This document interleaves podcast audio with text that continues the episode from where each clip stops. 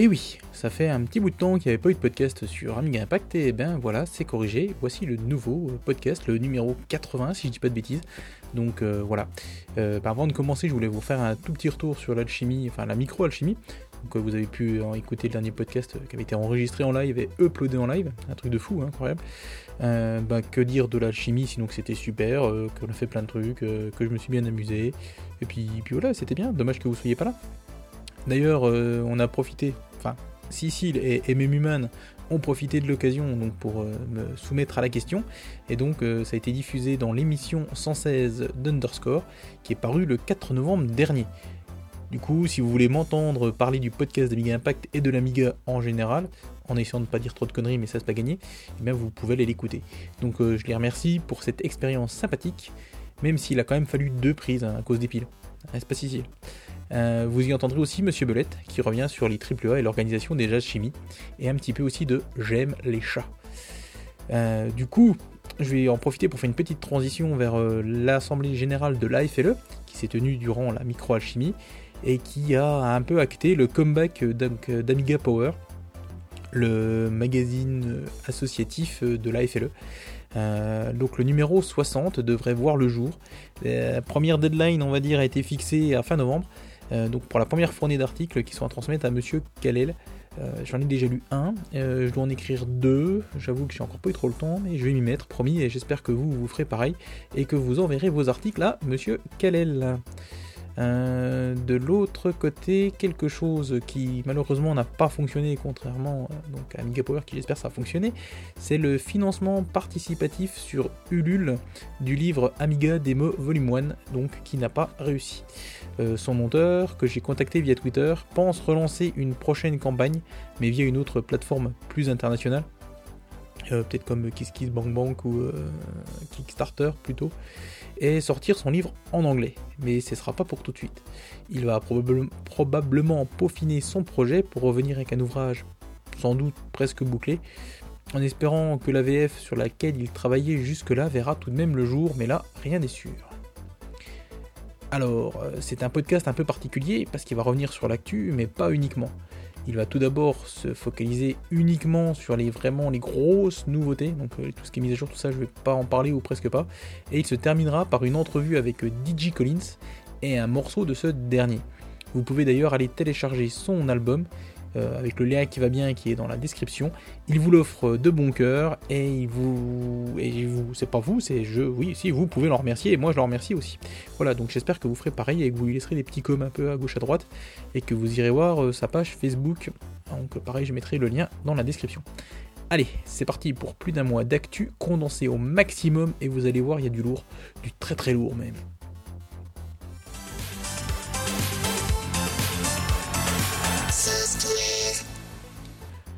Alors, pour commencer cette rubrique logicielle, je voulais revenir sur l'affaire Hyperion vs The World, ou presque, c'est pas, tout le World, mais presque, donc qui concerne la disponibilité d'Amiga OS 3.1.4. Vous vous souvenez, je vous en avais parlé dans un podcast précédent, l'Amiga OS Pi ou 3.1.4 est disponible depuis le 30 septembre dernier, et il l'était alors de manière dématérialisée uniquement. Euh, il s'achetait via la plateforme Avantgate, un service qui était utilisé par Hyperion pour la vente en ligne. Mais ce dernier a reçu une ordonnance de cessation et d'abstention de la part d'Amino. Amino, c'est Amiga Inc. basé à Washington. Euh, ordonnance qui demande en fait à toute personne ou organisation de cesser de manière permanente de faire quelque chose. Donc là, je vous avoue, je suis en train de relire euh, ce qu'Amidaf, bah, je l'ai un peu condensé, puis j'ai rajouté des trois infos, mais principalement, c'est ce que vous retrouverez dans l'actu du mois d'octobre, septembre-octobre d'obligement. Euh, on continue, donc ils ont reçu cette ordonnance donc d'abstention, de cessation et d'abstention. Euh, et du coup, à compter du 19 octobre, il n'était plus possible d'acheter le 3.1.4 en ligne. oui. Mais le 20 octobre, Hyperion avait changé son service d'achat en ligne et utilisait alors le service de ShareIt. Malheureusement, ça n'a pas duré puisque le 29 octobre, euh, ShareIt a reçu la même ordonnance et il n'était plus possible d'acheter euh, eh ben, Amiga OS 3.1.4 dans version dématérialisée. Alors, à ce moment-là, à compter du 29 octobre, seules les versions physiques étaient alors disponibles chez certains revendeurs, euh, comme Alinea ou euh, encore Amiga on the Lake, le revendeur américain. Mais apparemment, ces derniers ont également reçu cette ordonnance de cessation et d'abstention. Alors, ce qui a fait le plus peur, c'est que finalement, en début de semaine, le site d'Hyperion était en blackout total. apparemment, c'était une, excusez-moi. Apparemment, c'était un problème plutôt sur leur site, hein, mais euh, voilà, était, on pouvait plus se connecter. Mais il est de nouveau en ligne aujourd'hui et il pointe toujours vers l'achat possible, euh, donc des versions physiques d'Amiga OSP euh, auprès de plusieurs revendeurs, dont nos revendeurs francophones Amedia et Relec, pour ne pas les citer. Alors, qu'en pensez de tout ça? Le problème, du coup, finalement, semble venir de la plainte qui avait été déposée par Hyperion en début d'année, ou peut-être ouais, sur début d'année, contre Amiga Inc. de la Wear, Hightech, Amino, donc Amiga Inc. Washington, Amino c'est la même chose, et Cloanto. Euh, donc ils posé des plaintes euh, notamment pour la jouissance de certains droits sur les licences Amiga. Or cette plainte a apparemment eu la malencontreuse, euh, la malencontreuse, malencontreuse, malencontreuse idée, malencontreuse, enfin voilà, ça a généré, on va dire, la malencontreuse. Je, je veux pas y arriver avec cette malencontreuse, j'ai envie de vous le mettre, mais je sais pas comment vous le dire. Donc bref, malencontreusement, ça a réactivé Amiga Inc. Delaware, puisque Amiga Inc. Delaware euh, avait une dette d'un demi-million de dollars en 2017, et ben, cette dette a été épongée. Voilà. Et de l'autre côté, ben, euh, Amino euh, a sans doute vu que les licences Amiga avaient peut-être un peu d'intérêt. Du coup, ben voilà, ils attaquent. Et ils ont même répondu à la plainte d'Hyperion dans un document de 36 pages que je vous avoue n'avoir pas regardé. Je voulais le faire, mais j'ai pas eu le temps. Voilà, donc bah, voilà où on en est de AmigaOS 3.1.4, c'est un beau bazar. Donc on peut... Voilà, la guerre euh, est ouverte, hein, elle ne fait que commencer, en espérant que les grands perdants, bah, ce ne sera pas les utilisateurs d'Amiga. Mais ça, c'est pas gagné. Allez, on remonte un peu le temps encore et on revient sur l'Ami West, cette convention Amiga qui se tient à Sacramento chaque année. Cette année, il n'y a pas eu de conférence Hyperion, uniquement une conférence de Trevor Dickinson, donc pour euh, Ion, Ion qui parlait donc, euh, qui n'a pas fait d'annonce, euh, qui n'a pas fait de grosse annonce, voire pas d'annonce du tout, enfin bon, un petit peu quand même. Il est tout de même revenu sur le développement de la carte Tabor, vous savez, l'Amiga One A1222, pour indiquer que personne ne pensait que son développement durerait aussi longtemps. Oui, oui, nous non plus, on n'y pensait pas. Et que sa sortie commerciale se profilait à l'horizon du premier trimestre 2019.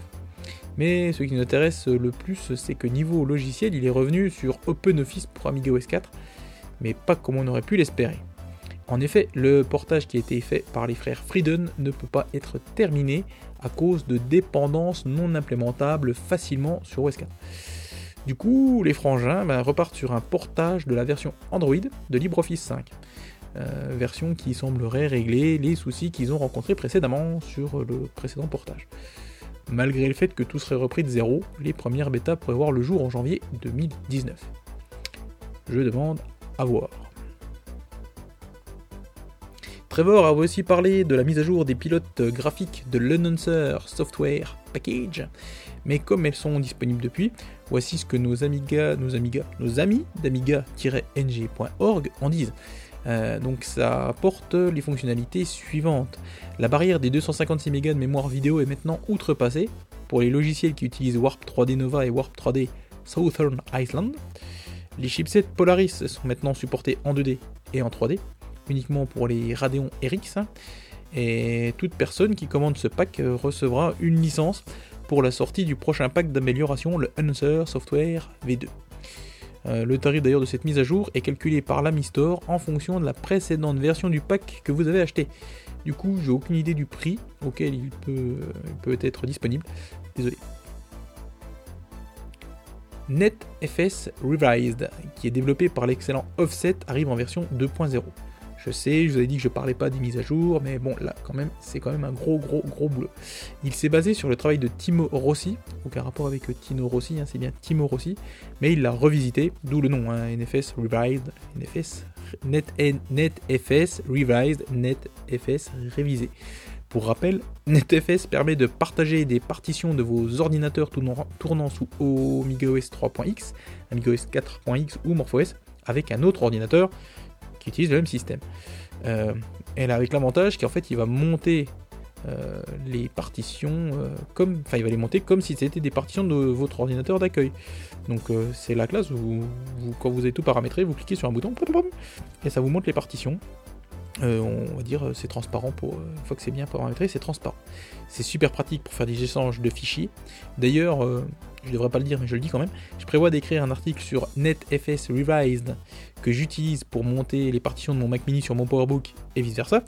Euh, et le, que j'utilise d'ailleurs en combinaison avec Synergy qui permet de partager clavier souris entre les deux ordinateurs. C'est du vrai bonheur, un vrai régal, franchement, top.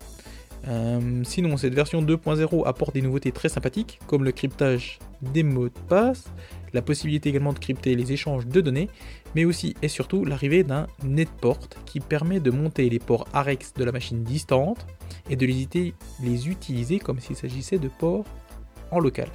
Ce qui vous permet du coup de piloter une application sur la machine distante via son interface AREX. Si ça c'est pas la classe. Je ne pouvais pas non plus passer sous silence la mise à jour des Z-Tools de notre ami ZZD Il s'agit, pour rappel, d'un pack d'outils pour AmigaOS 4 qui est disponible sur la Mi Store et qui comprend notamment, hein, parce qu'il y a pas mal de choses, hein, je sais plus combien il y a de petits d'appli, 5, 6, peut-être même plus. Euh, donc il y a Sysmon, un moniteur système super bien foutu, iTunes, euh, le lecteur audio qui est bien connu des, utilisateurs d'AmigaOS 4, et ben dis donc c'est compliqué ce soir, et bien d'autres. A noter qu'il s'agit, comme le soulignent très justement nos amis d'amiga-ng.org, encore eux, euh, de la 20e mise à jour gratuite depuis ZTools 1.0 qui a été sortie il y a 4 ans de cela. D'ailleurs, depuis la news de nos amis d'amiga-ng.org, une version 3.1 est désormais disponible.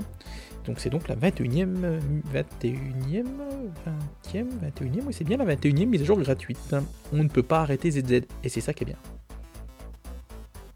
RNO PDF est un petit logiciel. C'est enfin, un petit logiciel, parce qu'en fait, c'est vraiment, il est prévu pour être petit, c'est vraiment voilà, qui permet de visualiser des PDF et qui a été développé par JPV, qui est déjà, qui est déjà derrière pas mal de logiciels estampillés RNO. Il a été développé via Hollywood et il est disponible sur OS3, OS4, WarpOS et MorphOS. Enfin, OS3, WarpUp, je crois plutôt. Mais bon, voilà, rien que ça. Allez, un petit retour pour terminer sur OS 4 avec Sketchblock, le logiciel de dessin créé par Andy Broad. Il arrive désormais en version Pro sur Amistor. A noter d'ailleurs que les acheteurs de la version Lite bénéficient d'une remise de 33% sur ce Sketchblock, Pro. Euh, donc là, bah, je vais encore un peu repiquer ce que disaient nos amis de amiga-ng.org. Euh, cette version Pro gère le HDR, D'ailleurs, le webmestre d'Amiga NG, hein, qui écrit la news sur cette version, apporte les précisions suivantes. Bien qu'optimisé pour la peinture à la main libre, la peinture à la main libre, c'est mieux, et le sketching, hein, donc le dessin, euh. Le programme offre en plus de nombreuses possibilités et fournit une expérience fluide, même sur les Amiga peu puissants. La version Pro apporte un grand lot de fonctionnalités au niveau des outils de peinture, des options étendues d'amélioration de l'image et un système puissant de gestion de la mémoire pour les images de très grand format. Voilà, c'est tout pour la rubrique logiciel, en sachant que j'ai vraiment fait au plus court et c'est déjà pas mal chargé. Je n'ose même pas vous dire ce qu'il va y avoir dans la rubrique jeu.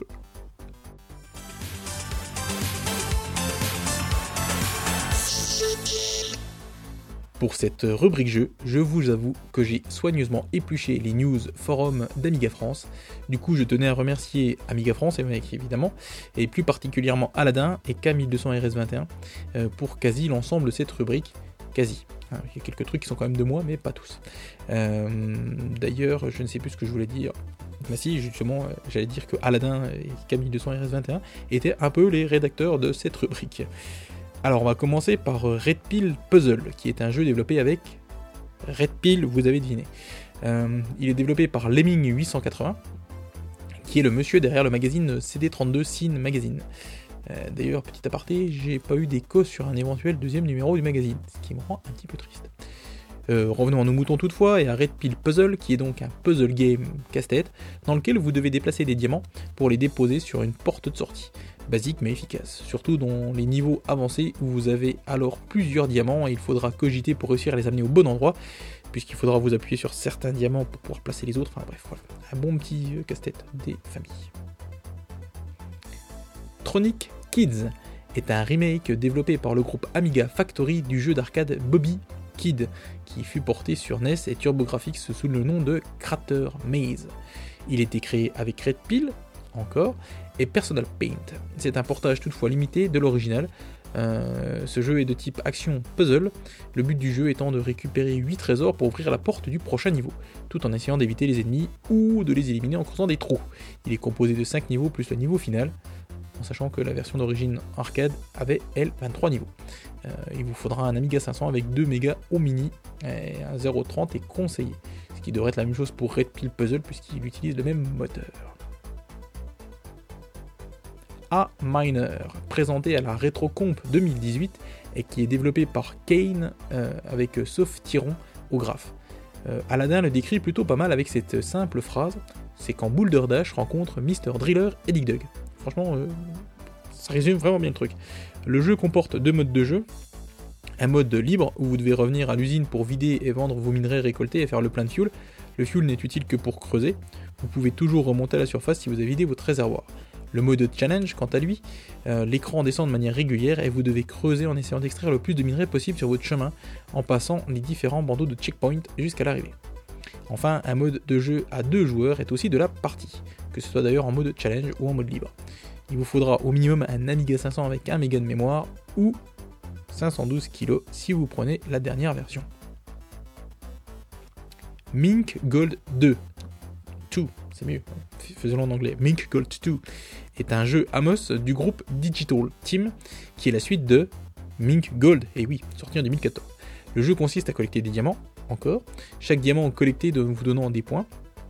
Après la collecte de plusieurs diamants, il y en a 8, enfin de 4 à 8 par niveau, le levier qui ouvre la porte du niveau suivant s'active et vous devrez éviter le contact avec les fantômes car les contacts avec les fantômes ou les créatures entraînent une perte d'énergie. Un petit jeu de plateforme sympathique. Il nécessite au moins 2 mégas de chip et 1 méga de fast. Pong 4K, dont je vous avais déjà parlé précédemment, arrive sur CD32 dans une version revue, surtout graphiquement parlant. C'est toujours Cobb qui est au code, toutefois Jojo a laissé la place à Coyote 1222 pour les graphes. Cette version a été dévoilée à la RetroComp et tire parti de l'affichage AGA. A noter que le mode 4 joueurs n'est pas disponible dans la version démo qui est disponible bah, pour l'instant. Voilà. Donc euh, bah, c'est le, fameux Pong où vous pouvez jouer jusqu'à 4 avec 4 joueurs euh, avec bah, un joueur sur chaque euh, côté de l'écran. C'est assez classe. A Mission Impossible qui est une adaptation par Heroic d'un jeu de 2014 développé par 7 FPS Jam. Alors, A Mission Impossible a été recodé et réinventé à partir de zéro pour la plateforme Amiga, grâce à notre très cher Heroic. Bien que le moteur soit délibérément, limité, sans mur ni texture de sol, il a été fait afin de pouvoir être joué à pleine cadence sur une CD32 ou un Amiga 1200 de base. Euh, attention, le pitch du jeu est un peu fifou quand même. Hein. En 2004, les guerres de l'an 2000 étaient menées depuis 4 ans. Oui, c'est un peu l'idée. Euh, les appareils règnent en maître et seuls ceux qui ont eu la sagesse de les éviter restent libres. Toutefois, en tant qu'Amish, vivant dans votre ferme située dans la banlieue de Philadelphie, vous avez réussi à rester en dehors de la guerre, mais les machines restent agitées. Et maintenant, elles ont les yeux rivés sur votre pays. Voilà. Je vous ai dit que c'était un peu fifou quand même. Barbarian Plus et lui est sorti également. Et quant à lui sorti, lui, bref, il est sorti.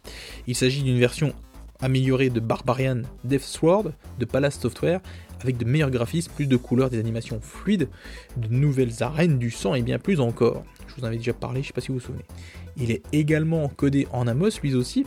Euh, lui aussi, pourquoi je mets un S euh, Bref, c'est pas grave. Le développement avait commencé en mai de cette année. On retrouve derrière euh, donc Raster Wizard, le groupe à qui l'on doit ce remaster, Colin Vella au code, Christopher Romagnoli au graphe, un français, ou tout du moins un francophone, et Simon69 à la musique. Il fonctionne sur un Amiga ECS avec un 0.20 et 2 mégas de chip au minimum, mais un 0.30 voire plus est préférable.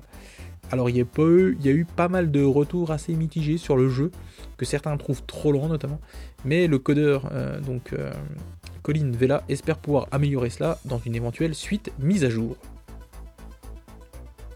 Shocktrice, qui signifie Chocolate Tetris, est un chouette clone de Tetris, hein, justement, développé par Amiga Fans et qui nécessite 1 méga de mémoire au moins. Une démo a été rendue disponible à la RetroComp 2018, qui aurait été une année prolifique pour l'Amiga, hein, comme vous pouvez le constater. Pas grand chose à dire de plus sur ce jeu, si ce n'est qu'il est vraiment joli. Star Quake, qui est un jeu développé à la base par Stephen Crow en 1985 et Monsieur Galahad de Scoopex en propose une version Amiga basée sur la version Atari ST de 1988. Rien que ça. Donc on a un jeu qui a été développé en 85, qui a ensuite porté sur Atari entre guillemets en 1988, et donc euh, Monsieur Galahad nous fait une version Amiga basée sur cette version Atari.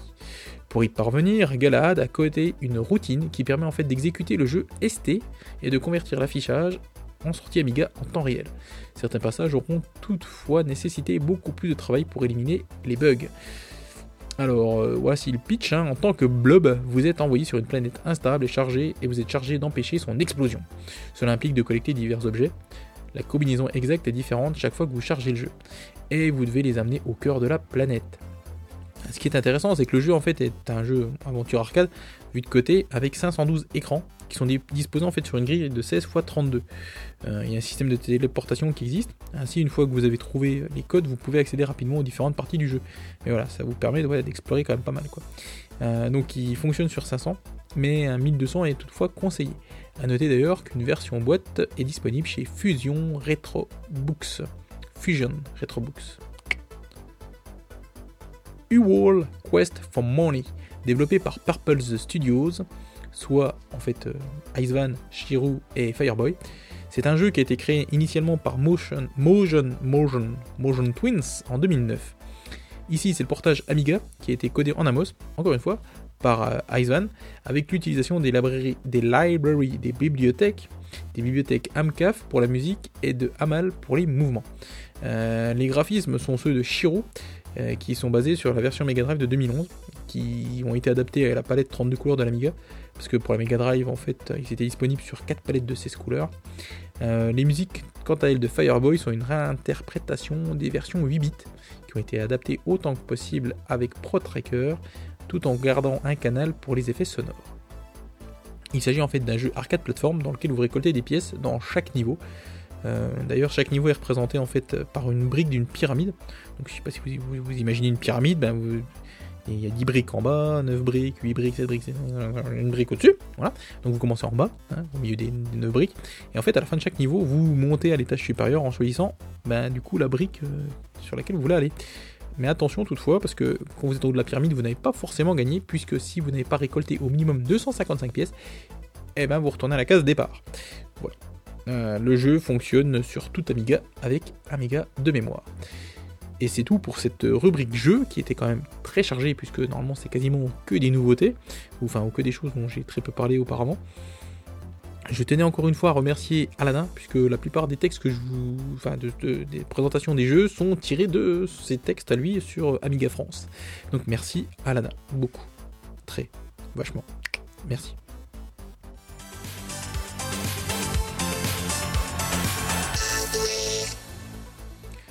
Je ne suis pas sûr de vous en avoir parlé auparavant, mais sachez qu'en plus des jeux de touche Amiga qui ont été lancés, euh, donc le jeu de touche qui a été lancé par Philippe Lang et son équipe, Keeper 2K a réalisé les premiers prototypes de claviers pour Amiga 500, Amiga 1200 et également prochainement Amiga 600. Euh, donc des prototypes de claviers qui permettent d'accueillir des touches Cherry MX. Pour le moment, ces claviers ne sont précommandables que sur le site Amiga on the Lake, le revendeur américain, euh, pour moins de 200 dollars. Donc en sachant que pour 200 dollars vous avez quand même tout, hein, le clavier, les touches et tout ce qui est nécessaire pour aller avec euh, ce clavier. Donc en fait euh, bah, ça remplace complètement le clavier, la nappe et tout. et en fait, ben, enfin, regarder les images, mais ça, a l'air d'être un bon matos quoi, avec tes, belles touches. Donc ça peut être sympa. Alors je me dis que du coup, comme il prévoit un clavier noir, peut-être que si j'arrive à choper un boîtier noir pour mon 1002, j'arriverai à me faire mon Darth Vader 1200. Bon bref, espoir fait. Alors, la vampire, quant à elle, a fait pas mal parler d'elle depuis la microalchimie. On y avait appris alors euh, l'existence d'une éventuelle vampire V3 600, et Tuco, ce petit malin, a teasé le prototype d'une V3 pour 1200. Jim Nuret sur Amiga France est d'ailleurs revenu là-dessus, et voici ce qu'il en disait. Au programme, on retrouverait un FPGA plus costaud que les actuels V2 et V2+, mais moins coûteux que les futurs V4, euh, ainsi qu'un port IDE qui viendrait avantageusement remplacer le port d'origine du 1200. Tout comme son homologue pour Amiga 600, cette carte est un prototype d'un modèle à l'étude. Elle pourrait, si le projet était validé, avantageusement compléter l'offre Vampire en proposant une carte plus accessible en tarif que les futures cartes Vampire V4 tout en offrant un FPGA possédant près de deux fois plus de portes logiques qu'une carte V2 V2+, ce qui n'est pas négligeable. Toutefois, ces dernières semaines ont également vu fleurir des vidéos de la Vampire V4 autonome qui démarre, de la V4, de la Vampire V4 autonome qui boot un petit peu, de la Vampire V4 autonome qui boot beaucoup.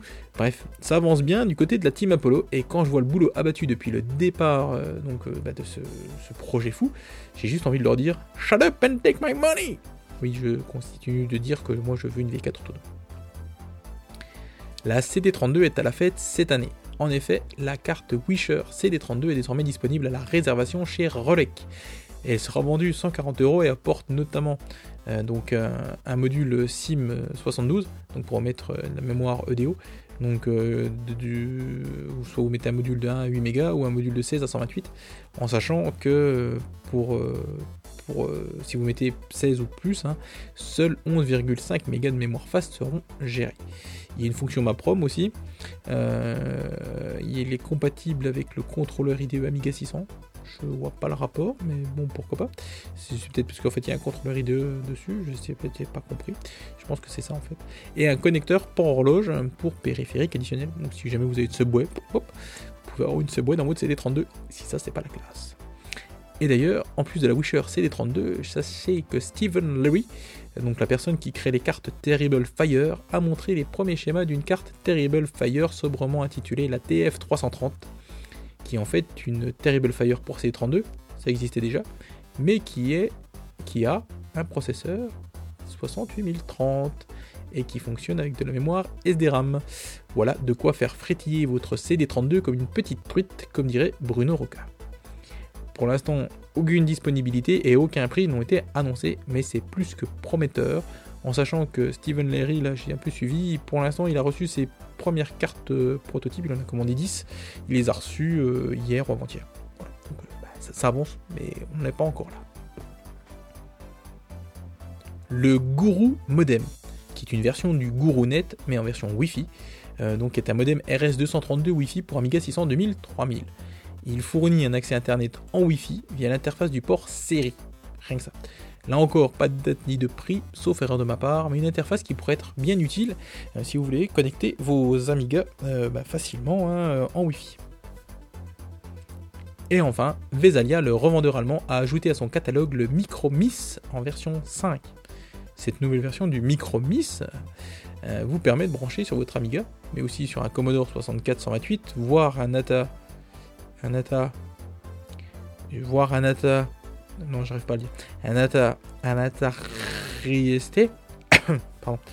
Une souris euh, PlayStation 2, pas du tout. Une souris au format PS2 qui avec molette ou sans. Et si vous avez la molette, ben, sachez qu'elle est gérée par par, par, par Micromis. Oh, ben, voilà, j'ai perdu le fil de tout ce que je disais à cause de mes conneries d'Atar. Cette interface est vendue entre 30 et 34 euros suivant si vous prenez le modèle dit wide, donc qui est un peu plus large, ou la version slim. Voilà, la version slim étant la plus chère. C'est tout pour la rubrique matérielle, mais euh, c'était pas mal quand même déjà. Hein.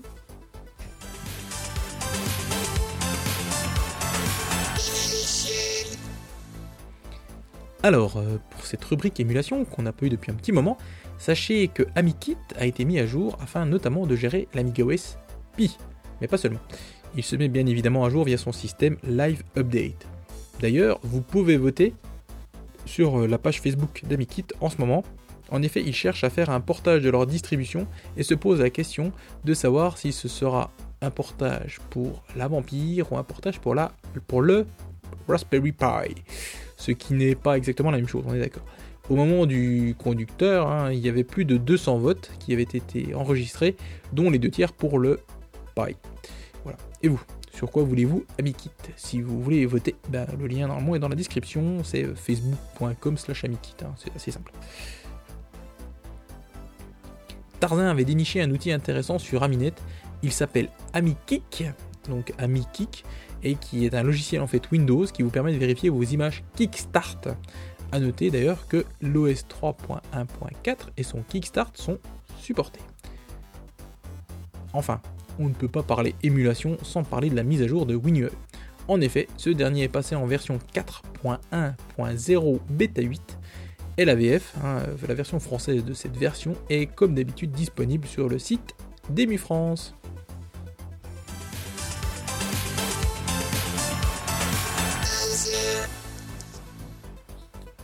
Alors pour commencer cette rubrique d'hiver, je voulais vous donner un petit point d'information en sachant que, enfin parce qu'en sachant, j'ai reçu euh, donc une petite newsletter du site amiga.net.pl qui me dit que pour le Black Friday, ben, ils font 20% euh, de réduction sur tous leurs produits et que l'offre est valable jusqu'au 27 novembre inclus normalement. Euh, bon bah du coup voilà j'espère que je mettrai en ligne le podcast avant le 27 novembre voir un petit peu plus tôt, parce que si jamais vous voulez commander chez eux, 20% c'est pas négligeable. Euh. Ensuite, euh, ben, je voulais revenir aussi sur euh, la mise en ligne de l'actualité de septembre-octobre par, sur Obligement, hein, l'actu qui est rédigé par DAF d'une main de maître. si vous ne l'avez pas encore lu, je vous invite à le faire, hein, en sachant que ce récap est limite exhaustif. Donc si vous ne voulez rien louper, vous savez où il faut aller, et c'est sur Obligement, bien sûr. Jibam a mis pas mal de contenu Amiga sur sa chaîne YouTube. En plus d'avoir testé l'Amiga OS Pi, il a aussi fait différentes vidéos de tests de matériel, le Fast Data, l'Indivision, il a même fait un comparatif Apollo euh, versus Blizzard en version 0.60 les deux, et il a même fait également des vidéos sur la fermeture de son 1200 avec tout ce chantier à l'intérieur, donc le Fast Data, l'Indivision, l'Apollo, non il a pas de ce bois je crois pas, mais enfin bref il, a un bazar sans nom là-dedans, et il a réussi à le fermer. Euh, il a aussi essayé euh, l'émulation Amiga sur la dernière console de salon en portable partout de Nintendo. Je veux bien entendu parler de la Switch. Ces vidéos sont toujours sympas et je vous invite, si vous ne l'avez pas encore fait, à aller jeter un coup d'œil, voire jeter les deux yeux. Alex Menchi a mis à disposition sur Insert Disc 2 un musique disque à l'ancienne qui contient 9 modules créés par lui-même. pas grand chose à en dire de plus, hein, sinon que c'est joli. Euh, visuellement et que c'est joli aussi euh, parlant. Donc ben voilà, je vous invite, je vous invite à l'écouter sans modération. Ouh, c'est compliqué, compliqué, hein On va voir c'est une reprise, hein, donc c'est pas, pas facile, facile tous les jours. Le 135e numéro du magazine allemand également disponible en anglais. Je vais bien évidemment parler de Amiga Future, est disponible. Ce numéro de novembre-décembre 2018 revient sur pas mal de nouveaux jeux, Zero Sphere, Playfield, Survival, mais pas que, puisqu'il revient sur Rocket Ranger aussi. Mais aussi, il revient sur des utilitaires comme VHDL Opener, euh, j'en ai déjà parlé avant, vous savez, c'est une petite suite euh, qui permet euh, d'installer tout ce qu'il faut pour pouvoir double-cliquer sur un ADF dans MorphOS, puis pouf, ça vous lance magiquement parlant, ou un jeu VHDLO directement, pouf, pouf, ça vous lance magiquement UAE en manière transparente. D'ailleurs, en plus, il a été mis à jour. Hein. Bon, je n'ai pas parlé, mais voilà. Il revient aussi, donc, ce numéro d'Amiga Future sur le Warbench Explorer, et bien d'autres choses, dont une interview de Petro Tischenko, qui a été faite durant la Gamescom 2018.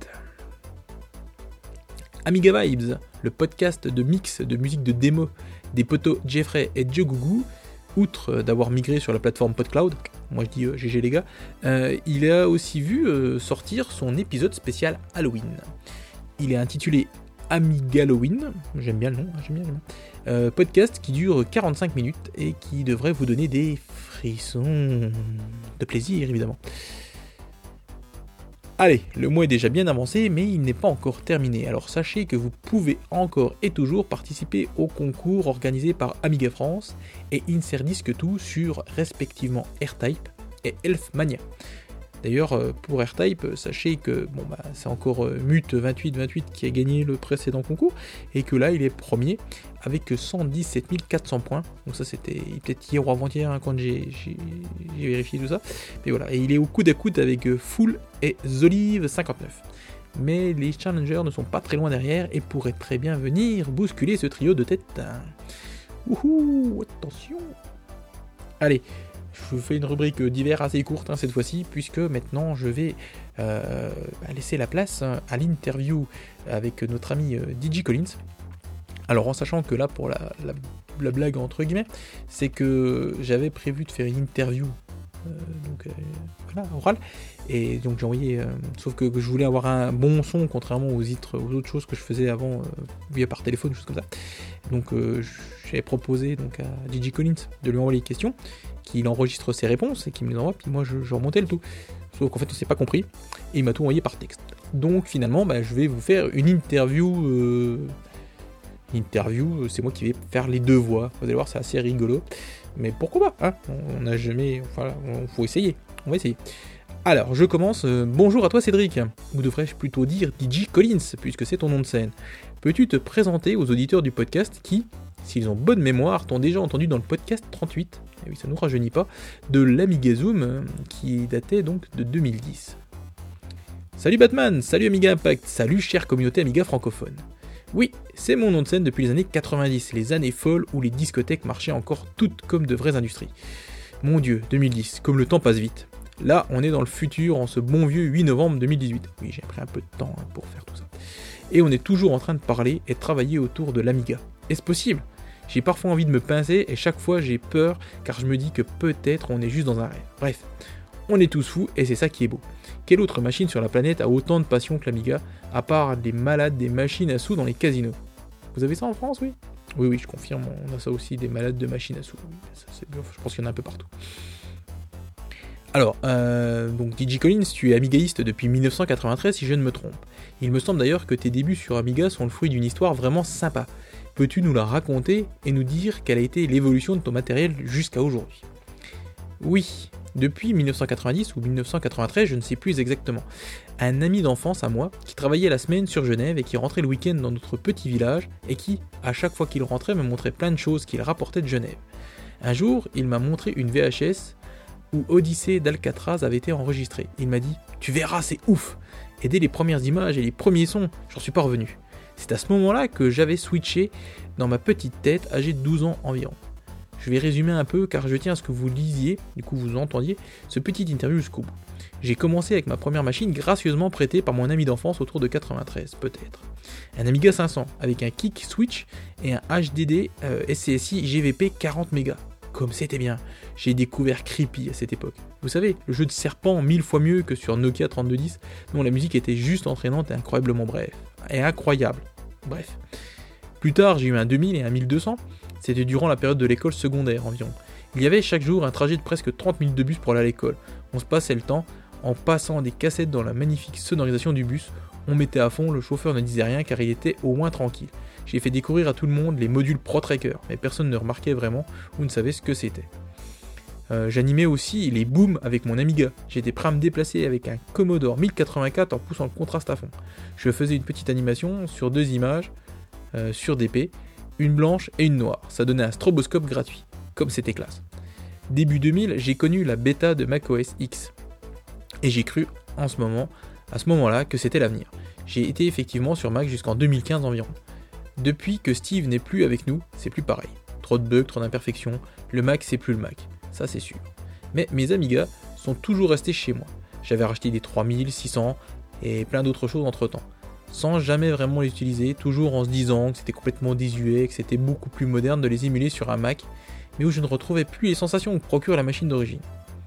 Le temps passe, et vers la fin des années 2000, comme de temps en temps, quand l'Amiga me manquait, j'en rebranchais un de temps en temps, pour me faire un trip, en écoutant des modes et des démos, jusqu'à remarquer un jour qu'une machine avait du mal à démarrer, ma CD32 je crois. Déjà à cette époque-là, j'avais compris que les condensateurs commençaient à fatiguer, et j'ai décidé de revendre toutes mes machines pour m'acheter un mini pour ne pas perdre le contact avec l'Amiga. C'était cool pour l'époque d'avoir tout dans un FPGA avec une connectique déjà un peu plus récente. Alors, euh, DJ Collins, lors de notre premier entretien en 2010, je me souviens que ta musique officielle pour l'Amiga Zoom, justement, avait clôturé superbement le podcast d'Amiga Impact. Toutefois, il me semble qu'à ce moment-là, tu n'utilisais plus tes Amiga dans ton processus créatif. Effectivement, j'étais sur Mac et j'avais découvert GarageBand et ensuite Logic. C'est des merveilles en matière d'intuitivité. Ça se dit?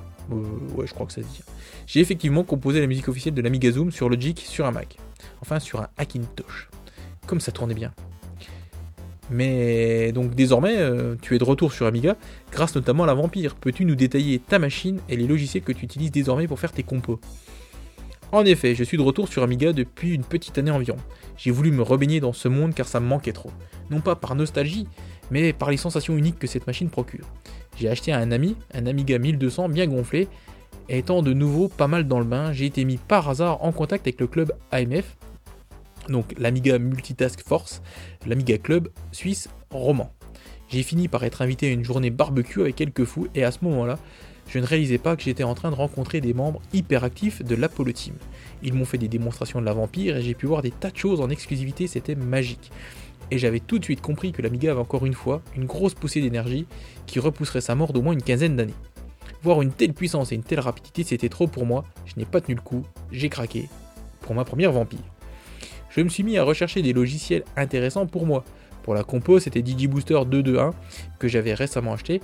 Je le trouve très bien, est bien mieux optimisé que la version 3. Je travaille énormément avec HD, HD Rec, ayant testé 3 ou 4 DAW, DAW différents sur Amiga. HD Rec est largement devant les autres au niveau de sa stabilité et des possibilités. Je peux mixer mes tracks, faire du mastering, c'est juste incroyable un tel logiciel sur un Amiga. Ma machine actuelle est un Amiga 600 vampirisé avec un réseau en 1000 en PCMCIA. Je travaille avec le corps de la branche 2.x car le RTG est indispensable pour moi et j'utilise aussi la réelle Pola de la carte mère. J'ai un deuxième 600 avec une autre vampire afin de tester les capacités de la future Pamela sur la branche 3.x du corps. Pamela est très très prometteuse. Les yeux fermés, on peut la deviner car son rendu est extrêmement clair comparé à Pola et ses filtres analogiques. Pamela a une résolution de 16 bits sur 8 watts matériel. C'est de la science-fiction, n'est-ce pas? Le futur de l'Amiga en sera d'autant plus excitant. Je sais que tu es un amoureux de l'Amiga classique. Que dirais-tu pour convaincre ceux qui nous écoutent de passer à la vampire Oui, c'est vrai, je suis un amoureux du classique car simplement aucune autre machine n'arrive à recréer les sensations si particulières de l'Amiga malgré une multitude de tentatives. J'ai eu un Amiga One XE avec l'Amiga OS 4.1, mais jamais j'ai réussi à en faire autant qu'avec mon Amiga, mon Amiga 600 vampirisé. J'en étais très loin. D'ailleurs, je l'ai déjà revendu. MorphOS, c'est cool, c'est assez abouti, mais bon, un Mac ou un PC, c'est assez abouti aussi. Alors pour moi, oui, la Vampire est LA solution pour l'Amiga du futur, car oui, les sensations restent. Et que ceux qui me disent qu'un FPGA n'est pas un Amiga, voyez ça comme une évolution miniaturisée d'une carte mère. Quand on voit le prix d'une 600, pas d'une 600, d'une 0,60 sur eBay, pour la moitié moins, vous avez une carte bien plus puissante qui donne l'accès au réseau avec le RTG hyper rapide sur une sortie HDMI et 128 Mb de RAM et tout le reste que j'oublie. C'est juste du délire. Il faut juste deux secondes réaliser l'énorme chance qu'on a d'avoir des gens qui ont réussi à développer cette prouesse technique afin de faire revivre l'Amiga comme il se doit avec un Naga amélioré, un 68080A MMX et une superbe Pamela. N'oublions pas que nos Amiga vieillissent et que la V4 standalone n'arrive certainement pas pour rien. Pensez au long terme. Avec ça, plus de soucis d'alimentation ou de condensateur, vous aurez des Amiga neufs comme à votre Noël 94. Sauf que vous avez juste 4 fois plus qu'un Amiga 4000 de Noël 94. Plus aucune barrière de créativité, tout est possible et la Logitech est tellement immense depuis toutes ces années. Un Amiga né en 2018 qui peut imprimer en réseau, écouter des flux web radio sans être à 98% de CPU et lire des vidéos, je trouve ça vachement fun. Eh bien écoute DJ Collins, pour terminer cette entrevue, je te laisse le mot de la fin et je te remercie pour avoir bien voulu jouer le jeu de cette entrevue. Alors, tout d'abord, je ne suis pas sponsorisé par l'Apollo Team, que les choses soient claires, car j'en vois déjà venir. Mon grand travail actuellement est de trier les modules parmi des milliers d'écoutes. Je mixe également avec PT1210 MK1 et je suis toujours à la recherche de modules house ou techno, mais récents. Si quelqu'un a quelque chose avec un tri par style, je suis intéressé pour échanger ma collection. J'ai déjà fait la moitié des archives en ligne et j'en cherche encore. Pour rentrer en contact avec moi, bah, vous pouvez passer par Facebook, donc facebook.com slash maillard.cédric, m a i 2 l a r d.c e d r d r i c et pour voir ou liker ma page artiste, c'est pareil, c'est facebook.com slash, alors attention, euh, je vais pas vous le dire, c'est dj-collins-42 64 82 61 289. Voilà. Donc j'avais, c'est moi qui reprends un Batman hein, maintenant. Je lui ai demandé s'il pouvait me transmettre un petit morceau hein, pour mettre en musique de fin, voir des extraits pour insérer au milieu de l'entrevue. Et voilà, en fait, euh, voilà sa réponse. Il dit J'offre à la communauté Amiga mon dernier album. Il est également disponible sur Spotify, iTunes et Google Music. Il m'a dit donc que je pouvais mettre en ligne sans problème euh, l'album et que je pouvais prendre les bouts que je voulais pour le podcast. Donc euh, voilà, il m'a joint également des vidéos où il travaille avec l'Amiga. Donc je vais essayer de vous mettre ça en ligne et puis je ferai une petite news sur Amiga Impact aussi. Voilà. Donc bah écoute, moi je te dis, je dis merci à DigiCollins Et lui il nous a dit bah, merci et, vive l'Amiga. Donc bon, je sais que c'est un peu spécial, hein, mais voilà, c'était l'interview de DJ Collins, donc sur le podcast d'Amiga Impact, avec un son du coup qui doit pas être trop mauvais. Donc merci à DJ Collins et c'est tout pour cette interview. Donc pour, bah, pour terminer ce podcast, je voulais comme d'habitude remercier Gibbs et Tarzin, hein, toujours. Euh, qu'est-ce que je voulais vous dire d'autre? Ben, Que du coup, euh, je, j'espère que vous penserez à laisser des petits commentaires un peu partout. Euh, donc sur Amiga Impact, sur les forums, en me mailant, en me tweetant, voire en mettant des petits pouces sur Facebook. Pensez à laisser aussi un petit message à notre ami DJ Collins, hein, puisqu'il fait quand même un gros effort là, il est bien sympa. moi je vous dis merci encore à vous tous. Je suis désolé, j'ai pas repris le temps de faire le tour pour voir, voir qui avait dit quoi. Donc ben voilà, pas de merci individuel. Euh, pour la jaquette du podcast, euh, je vais prendre la petite citrouille de Jojo073 qui a accepté que nous utilisions son dessin pour euh, la page d'accueil d'Amiga Impact, mais aussi pour la jaquette. Merci à lui. Quant à la musique de fin, vous devez vous douter de ce que ce sera. C'est bien sûr une musique de Gigi Collins. Allez, plein de bisous à tous et n'oubliez pas que l'Amiga soit avec vous.